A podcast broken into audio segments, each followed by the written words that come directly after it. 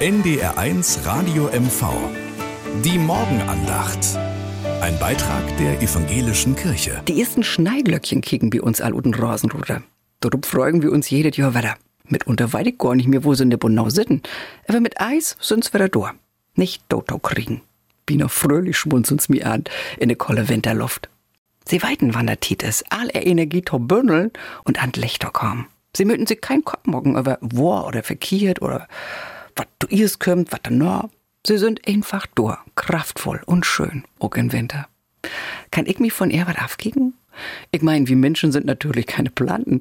Und ich freue mich, dass ich was buchen kann, was planen und mein Leben selbst in den Händen nehmen kann. Aber manchmal, wenn was nicht gaut löppt, mag ich, das ist nicht der richtige Augenblick. In der Bibel steht, eins hätt sie Tiet. Denn schmied ich nicht klicks eins hin, sondern denk an uns Schneiglöckchen.